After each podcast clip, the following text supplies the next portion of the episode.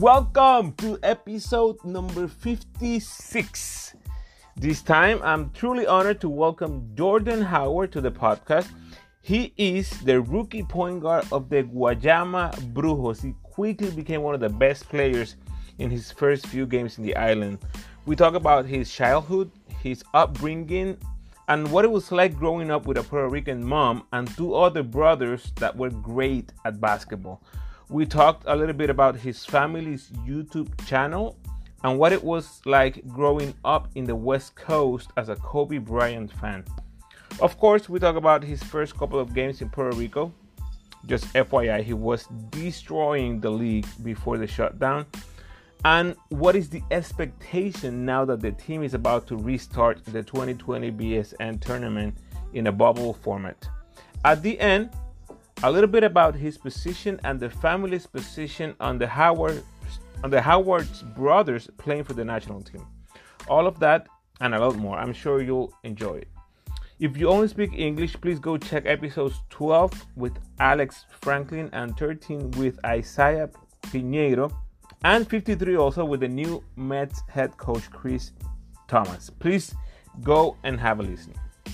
Antes de ir a nuestra charla, algunos recordatorios. Envíame tus preguntas, comentarios o sugerencias a elramuopina.gmail.com y sígueme en tu red social favorita. You can follow my work on social media, Instagram, Facebook, Twitter como El Ramu Opina. Si te gusta lo que escuchas, por favor dale like y share a mis posts. Suscríbete al podcast en tu plataforma favorita y déjame tu mejor review, ese rating de 5 estrellas en Apple, por favor. Si deseas convertirte en patrocinador del podcast, lo puedes hacer a través de Anchor con 10, 5 o 1 dólar al mes. So if you if you would like to help the podcast financially, you can do it through the Anchor app. You can find the links in my social media postings.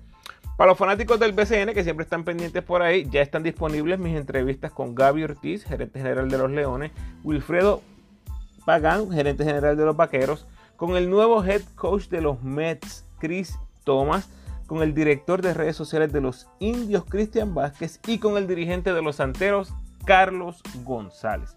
Obviamente viene más por ahí en camino, así que bien pendientes a mis redes sociales para que no se pierdan ningún episodio. Agradecido por tu sintonía. Que disfrutes.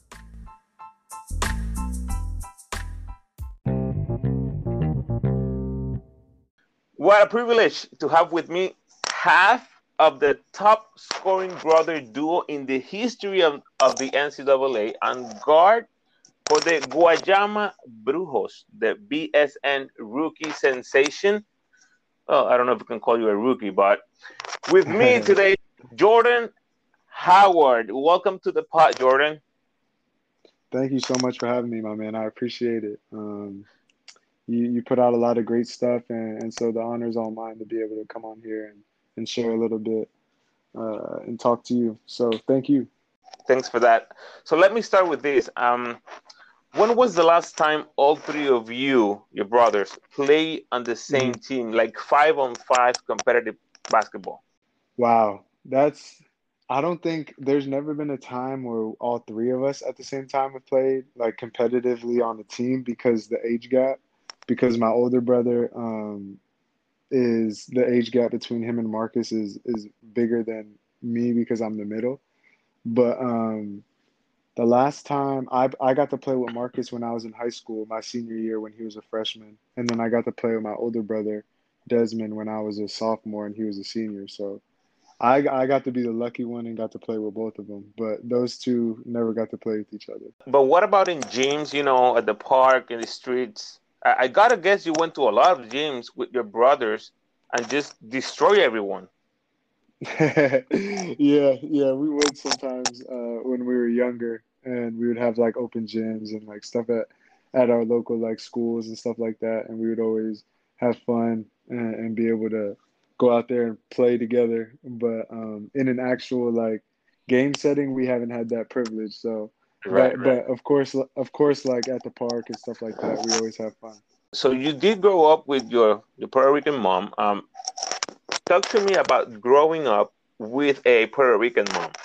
Yeah, so growing up with, with a Puerto Rican mom is definitely a great experience, and just someone that is always very mot- motivated, very fiery, very um, hardworking, and just someone who sacrifices so much for their family um, to to achieve whatever we wanted to achieve as athletes. And she wasn't she wasn't an athlete, but um, she just gave us everything that we needed, and my father too, of course. But my mom was the Puerto Rican one, and so whether that was that was getting us everywhere we needed to go, whether that was cooking food, whether that was cleaning, like she was just the ultimate superhero mom. And then learning some of the just the culture and the different types of food and like and and her all her dishes she would make and the rice and everything and and just growing up in two different cultures, it, it was cool to see um, two worlds collide because my dad's um, African American and my mom's Puerto Rican, so to see those two worlds collide and get the best of both worlds was was it was a great experience. That sounds great. When I say la chancleta, do you know what I mean? No. No. That the, sounds familiar. The flip flop. The, the, oh oh chan- chancleta. Chancleta. Yeah yeah yeah. yeah. Yeah, yeah, yeah. That, my, yeah, absolutely. I didn't understand what you said at first. Okay, yeah, like okay. Because we, because we, we all wear sandals in the house. She always calls them chancletas but she uh she wouldn't hit us with a chancleta. She would she wouldn't do that. But but she uh she would always say that. She would always say that. So yeah. Okay. How difficult do you think it was for your mom to keep the Puerto Rican heritage in your family? And and and the reason I ask you is because me and my wife mm-hmm. are Puerto Rican raising two kids in Southern California. And we're yeah. trying as much as we can to give them and, and share with them some of our culture, our heritage. How, how difficult yeah. do you think it was for her? Yeah, it was uh it was tougher because we weren't exposed to everything. Like we didn't grow up on the island and we didn't get to see that culture really firsthand. And then being um in New Jersey and then moving to Arizona, there isn't a lot of Puerto Rican culture out there. So really all we knew kind of from the Puerto Rican culture was just what we saw from our mother and from from her family but it was tough because when we moved away, we weren't around as much family either. So um, it's definitely tough, but you just got to know where you're rooted from and know your roots and just continue to try to stay together as a family. And even though you're not exposed to as much culture, you just got to try to make the most of it, regardless of where it's at. For sure. Um, let's talk about your bros for a minute. Um, yeah. The Howard Three. Talk to us about the YouTube channel. It was it was born during the pandemic. Uh, what, what what's the purpose mm-hmm. behind it? Yeah, yeah. So so um, about two years ago, we just because we're we're all pretty active on social media and kind of have a presence in in uh, in Arizona and kind of nationally as well to some extent, and so we just we're just big about branding ourselves. And in this day and age like having your own brand and having something that you can call your own is very important to us. And that's something i really enjoy doing and i enjoy designing and stuff like that. So um, we came up with the howard three and then i created a logo for it and it just represented uh, the three brothers uh, that hold the family together. And so it's it's us three and and during the pandemic we didn't we're so used to being go go go all the time and being so busy that the pandemic was really a time as unfortunate it was it was a time for us to kind of reset and actually have time together as a family because I would always be away at college. Marcus would be away at college. Desmond has a family. Everyone right. was really busy. So we didn't really have that time to spend. And so during the pandemic, we just thought it was a good idea to start putting some stuff out there that that people can see because um, not a lot of people see what we do and and how we do it as a unit and as a family, which is the most important thing. So, for sure, it's it's awesome, awesome content, awesome quality, awesome music. You have some crazy workouts over there. I would I would last two minutes yeah. on some of those. So, so if you want if you want to upgrade your game, go go check yeah. them out YouTube channel, The Howard Three. Okay, so Jordan, oh, I know you're you. from the West Coast. Um, yes, sir. Later in your career, you you actually play for the Lakers in the G League. Uh, did you get a chance mm-hmm. to meet Kobe? No, I actually didn't. I actually didn't. I got to meet um, LeBron and a lot of those guys, but uh, unfortunately, I didn't get to meet Kobe. And and yeah, so that was So someone be- I really really wanted to meet. Being from the West Coast, oh, were you Yeah. a fan of Kobe? Oh, of course. Like growing up, um, of course, Michael Jordan was like the idol and the person that you think is the greatest of all time. But in my generation, we saw we saw more of Kobe than we did of Michael. So um, being able to see someone who mimicked Mike and and was achieved the the greatness that Kobe did, it was just he was someone who was on our Mount Rushmore along with LeBron and with Michael Jordan. So um, I got to see him, especially being on the West Coast. The Lakers and the Suns would always have rivalries in the playoffs and stuff like that when Steve Right. Nash was here. So, so as much as, as it hurt for us to lose to the Lakers all the time, like you just loved Kobe and everything that he represented.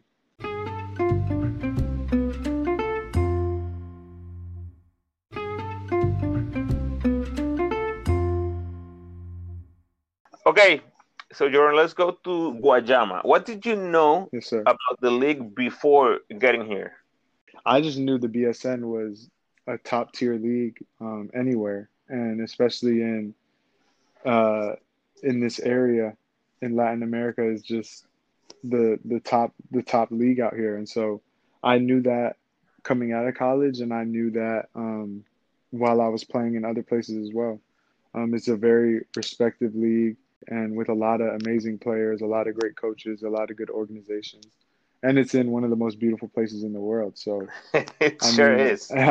Absolutely. So I mean, like, who wouldn't want to come play here and be a part of this? And so I had nothing but respect for it, um, and I knew a lot of great things going into it and before I came as well. So take me back to that first game. Uh, very impressive performance uh, on your part. 24 points, seven of eight from three, 7 Mhm. assists, zero turnovers, zero turnovers. What what was your mindset uh, before game one? Because I I gotta believe you have butterflies and stuff like that. Yeah, yeah, absolutely. I mean, it's natural to, especially being your first game, it's kind of anticipated. A lot of people kind of want to see how you're going to do in the league. And for me, I just wanted to come out and just do do what I do as a player and just be confident and and just know that all the work that I've been putting in and all the all the time I've been putting in on the court um, is for this moment and for these moments moving forward. And so um, we had great practices leading up to it. We had a great preseason. We have a great group of guys. So I just trusted in that, and I just knew that going in, all I had to do was just be myself and just um, allow the chips to fall where they may, and and it ended up being a pretty good game. So and and we got the win, which is most important. So I thought it was pretty good. For sure. So eight attempts from behind the arc in the 1st two Mhm. games. Eight three pointers attempt. I mean, that never happens in Puerto Rico for a rookie Yeah. playing with playing with two imports. Um, is it Yeah. fair to say that you have the green light from Eric? uh, yeah, I think so. I think so, and that's the that's one of the biggest thing about uh, Coach Rodriguez is, is he really empowers his players, and he made I came in here and he made me feel like I was a really big piece of this puzzle, and uh, he gave me the keys to the car and just told me to be myself and to play my game. And the biggest thing also is I'm not gonna I wasn't um, trying to force anything. Like I I really play within the offense and really whatever each team gives is that that's what's going to be respected and so i felt that those first two games shooting that many threes uh especially when they're going in is good Exactly. so, exactly. and, and so and so i thought and i and that's just credit to my teammates as well i play with a lot of selfless guys and a lot of guys that just want to win. And so whatever that brings, and if that's me tonight, if that's uh, Will or Ben or Jose or Gabby or anyone else any other time, uh, that's what we're gonna do to be able to be put in a position to win. So well, if you put it in, uh, people are gonna find you for sure. For sure. yeah, yeah. Um, have you ever seen uh, your coach um, clips or videos from when he was playing? no, I haven't. I No? need to see that though. He was a great shooter because I, I, I I see yourself and I that that's that's what he is. I mean, he got contracts because he could shoot the ball and he was very good at it for sure. Yeah, So you got injured uh, at that time. You know, of course, we don't know what's gonna happen. What were your thoughts after those first five games you got to play? Yeah, um, my initial thoughts after the ankle twist was just how can I get back as soon as possible because we're playing we're playing so well. We have great chemistry right now, and we could really get the ball rolling uh, on a lot of these wins. So um, I thought the first first five games, I thought we played really well, um, in exception to maybe the Arecibo game. Um, I think we played out of character that game and just didn't didn't have a good game as a unit. But I felt like we really had great chemistry and we're really on a roll. Came off a great win against Fajardo. Um, I think we're going to play Mayagüez on on that next Sunday, and so we were just gearing up for that and just um, and just feeling like we could really make a push to continue to to push for that top spot. And so um, it was just unfortunate, of course, the circumstances that happened, but yeah, I felt I felt like we were all in a really good place and and ready to keep the keep the ball rolling. Well, Jordan, as a rookie uh, at that time, you were doing something we've never seen before, uh, at least in the league's recent history. Since I've been covering, you know, I have a bunch of stats, uh, at least for the last eight years, and it's mm-hmm. stuff that we've never seen before. It's it's amazing to watch, and of course, you know, we want to see uh, more of that in, in, the bubble. So let's talk about yeah. the bubble. Um, talk to me about about Javi. Um, he's been excellent throughout his career in Puerto Rico, uh, a true mm-hmm. professional. Mm-hmm. What can you tell us about his health? How, how is he looking in practice? Yeah, yeah. Well, first of all, thank you for for that compliment. I appreciate that. And then um, Javi, Javi's just is he's just a great player, and he looks he looks really good. Like he feel, he looks like he hasn't missed a step. Um, he's coming in practice ready to go, and just someone that I can learn from as well because, like you said, he's such a professional. He's so experienced. Mm-hmm and, he's such a great player that um, I'm still learning things from him as well. So I think just having that, having another guard like that on our roster is just such a great weapon to have because now you don't know what you're going to get any night. It could be anybody, and so and so um, he looks great. Um, he's moving well, and he's plugging right in with the group. And that's that's the, one of the best things we have is we have pretty much the same group we had, and we're just plugging in Javi and, and Chris Ortiz, who's another great addition. And so uh-huh. I feel like our group is really strong and moving in the right direction. Absolutely. You are the only team in the bubble repeating the same imports you had at the beginning of the year. Uh, yeah. And then you're basically changing or, or subbing Filial for Javi in a way. Yeah.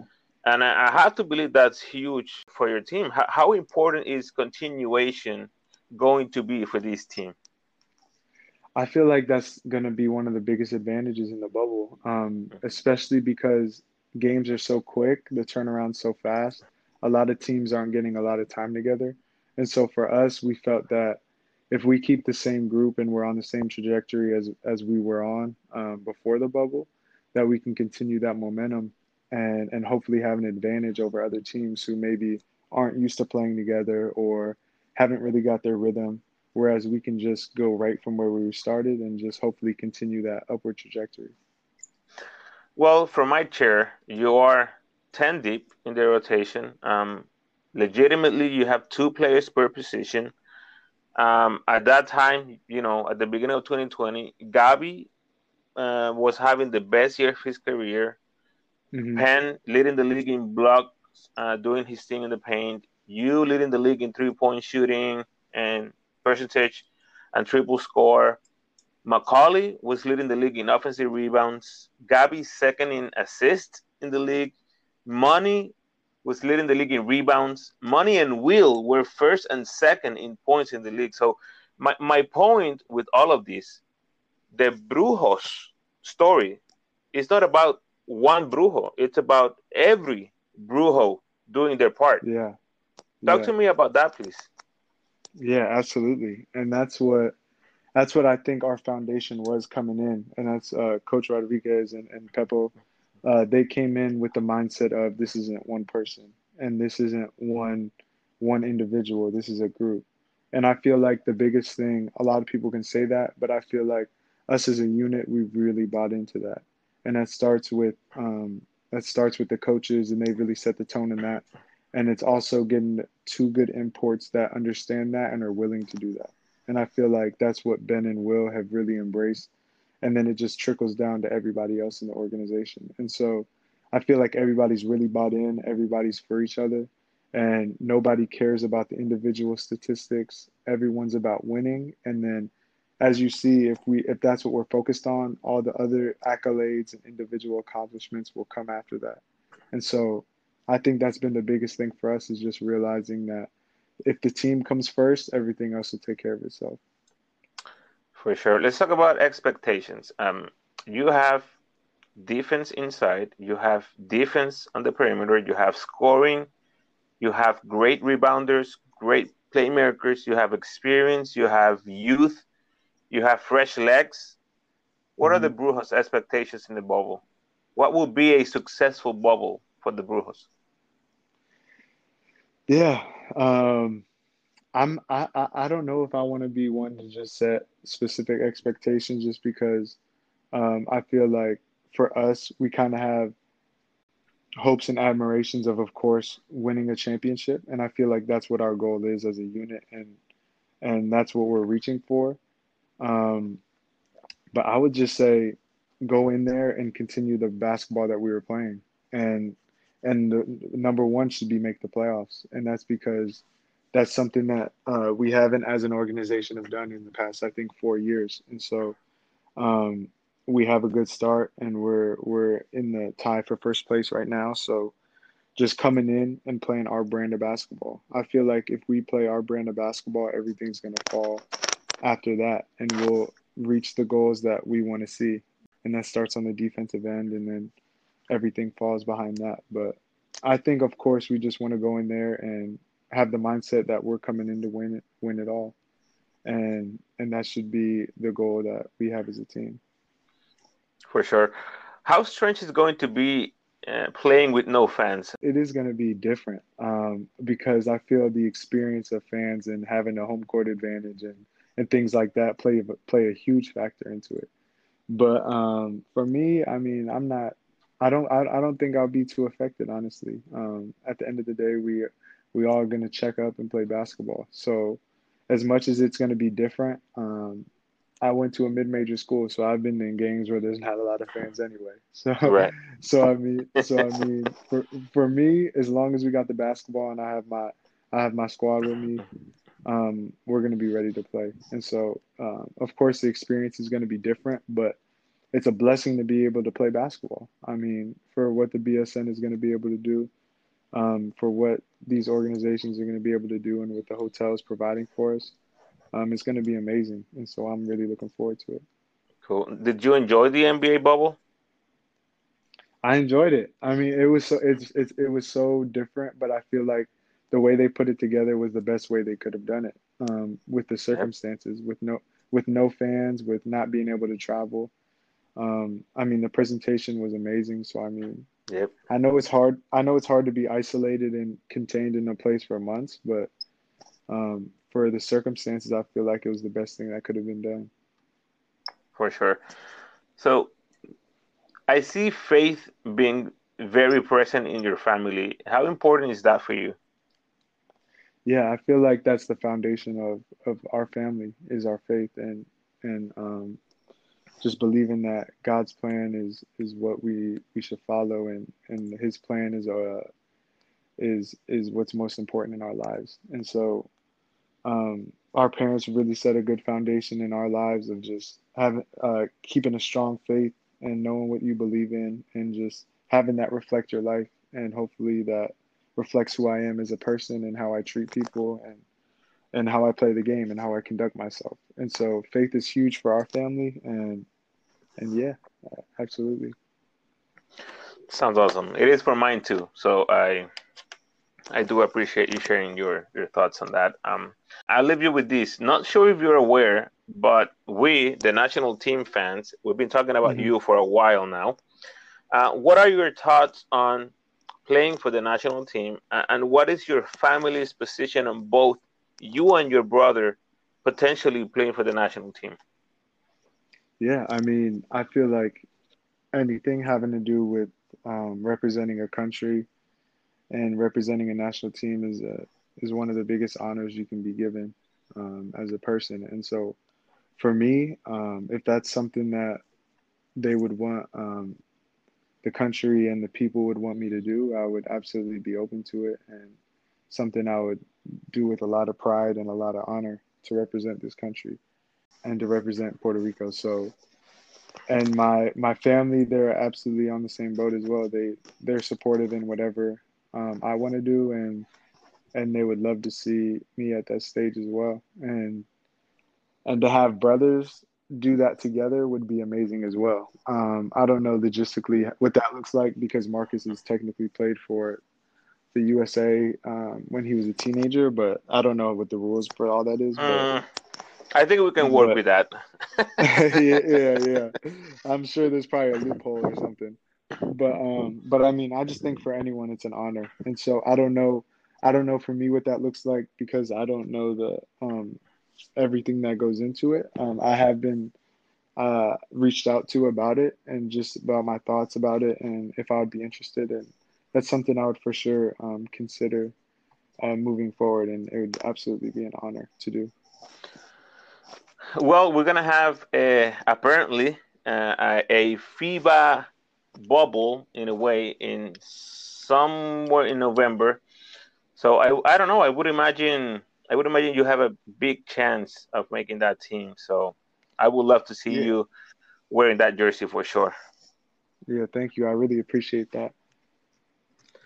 Okay. Um, thanks for your time, Jordan. I, I really appreciate you coming to my podcast. I wish you nothing but the best with the Brujos. I wish Marcus, your brother, nothing but the best in the draft. And, you know, with the business and your family, I really wish you nothing but the best. Thank you so much, and and likewise to you as well. I appreciate everything you do for the basketball community um, and for all the people out here. Um, it's it's truly appreciated, and thank you for having me on. And wish you and your family nothing but the best uh, moving forward as well. Yeah, I'll send you a clip of myself um, doing your your tricks. You know, in between the legs so fast. Um, of ah. course, I'm gonna do it. I'm gonna do it fast forward so I'm gonna I'm gonna trick you. I can't I can't wait to see it. I can't wait. and you'll see, oh, he's as fast as me. Wow, what a move. There's no way I'm doing that. I'm gonna injure myself if I even even try that. hey, we all have things, we all have things we do, man. It's okay. I'm sure you I'm sure you can still do it though. That's so true. Thank you so much, Jordan. Hey, thank you. I appreciate you.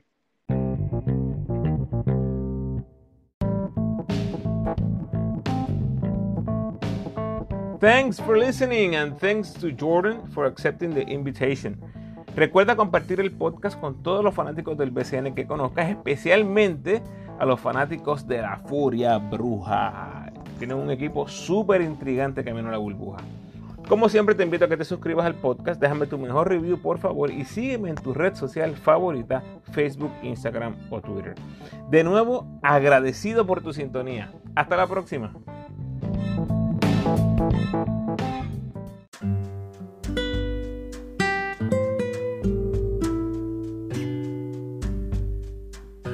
Quote of the day No finish line when you do life. Many blessings.